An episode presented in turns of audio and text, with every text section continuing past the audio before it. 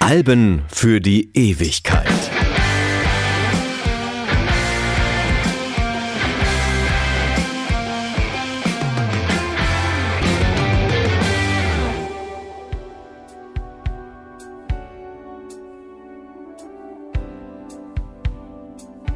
Mein Name ist Dieter Kottnick und heute geht es um Tina Turner und um Private Dancer, das Album, das 1984 ihre Solokarriere begründete.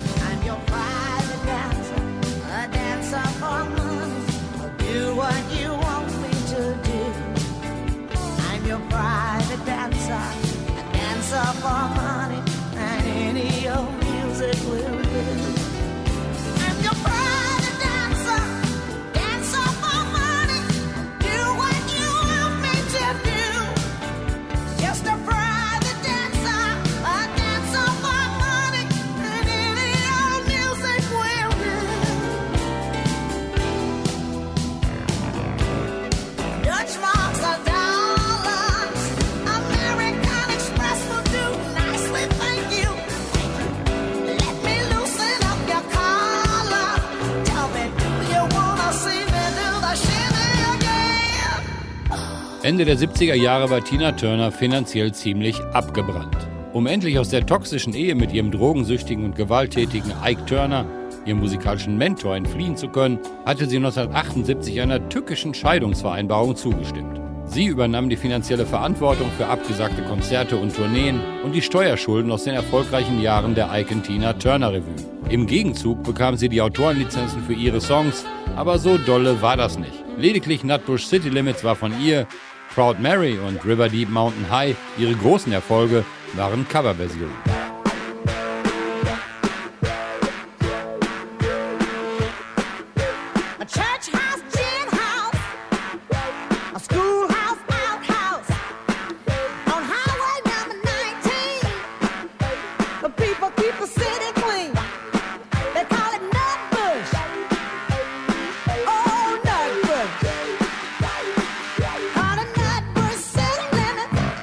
Am Ende der erfolgreichen 18 Jahre blieben mir zwei Autos, Pelzmäntel und Schmuck. Ihr erstes Soloalbum Rough floppte 1978. Ein Jahr später versuchte sie sich mit Love Explosion in die aufkommende Discowelle zu stürzen und ging dabei baden. Keines der beiden Soloalben verbuchte irgendwo auf der Welt Chartserfolge. Allerdings sind beide Alben heute hochbezahlte Sammlerstücke. Anfang der 80er trat sie nicht mehr im Madison Square Garden auf, sondern in der Zeche in Bochum. Die Backstage-Köchin Brenda Stumpf berichtet in ihrem Buch Bratkartoffeln für Tina Turner über die Vorliebe der Amerikanerin für die deutsche Küche.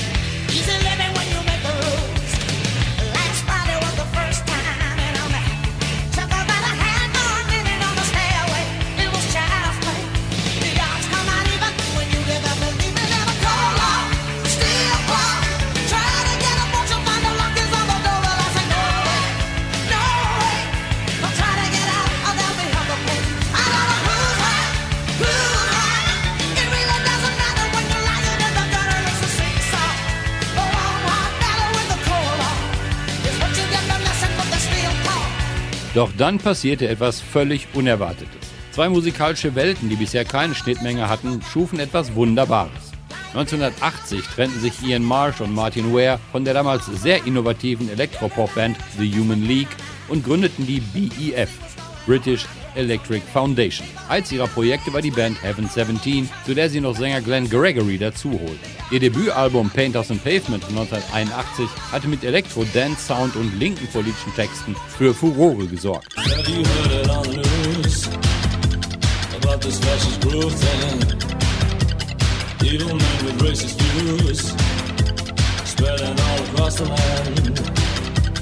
Don't just sit there on your ass and love that funky chain dance.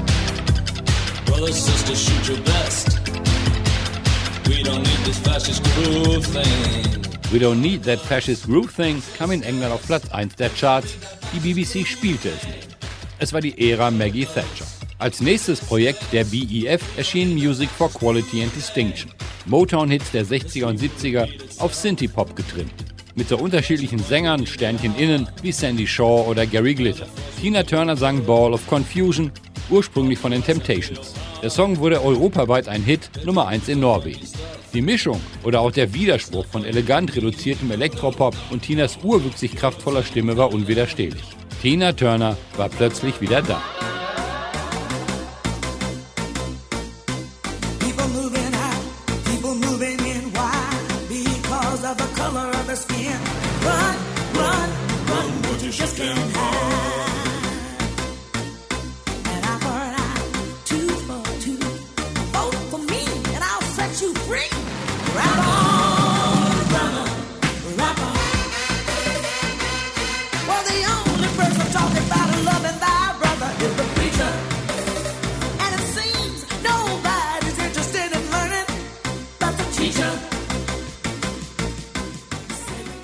Der Erfolg und vor allem Tinas stimmliche Leistung überzeugte die Plattenfirma und die Produzenten. Bei Capitol Records in London nahm man mit Unterstützung von BEF eine Coverversion von Al Greens Let's Stay Together auf, die 1983 erschien. Der Song wurde ein Welthit und trug entscheidend dazu bei, dass Private Dancer überhaupt produziert wurde.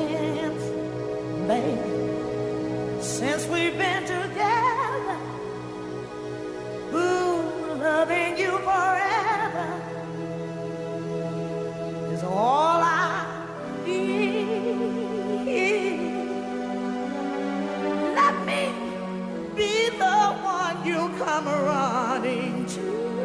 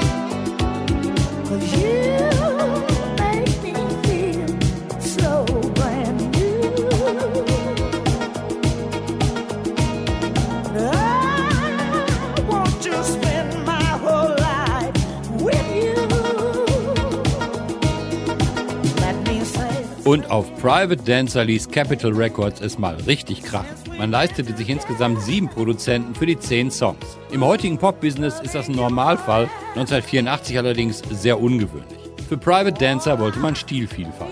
Terry Britton, der später auch We Don't Need Another Hero schrieb, war für den Pop zuständig Joe Sample, Pianist der Crusaders für den jazzigen Touch und natürlich die geistigen Väter des Ganzen, die British Electric Foundation, für den damals modernen 80er Synthie-Pop. Höhepunkt des Albums ist allerdings die Britten-Komposition What's Love Got to Do With It. You must understand the touch of your hand makes my pulse react. That it's only the thrill of boy meeting girl opposites attract. It's physical, only logical. You must try to ignore that it means more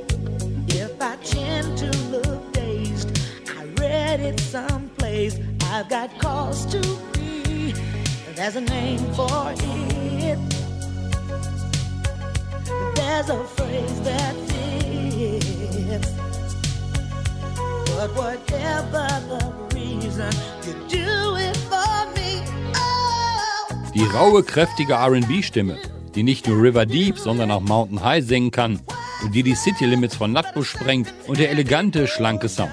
Ein großartiger Song und Tina Turners erste Nummer 1 Single fast weltweit. Viele Köche verderben ja sprichwörtlich oft den Brei. Im Fall Private Dancer zauberten sie ein musikalisches Menü der Extraklasse in zehn Gängen. Dazu passt die Songauswahl. Tina Turner war keine besondere Songschreiberin, ihre Stärke war die Interpretation. Private Dancer besteht fast nur aus Coverversionen und Fremdkompositionen. Der Titelsong zum Beispiel ist von Dire Straits Mark Knopfler und für die Coverversion von David Bowies 1984 aus seiner Science-Fiction-Dystopie Diamond Dogs war wieder mal die BEF zuständig.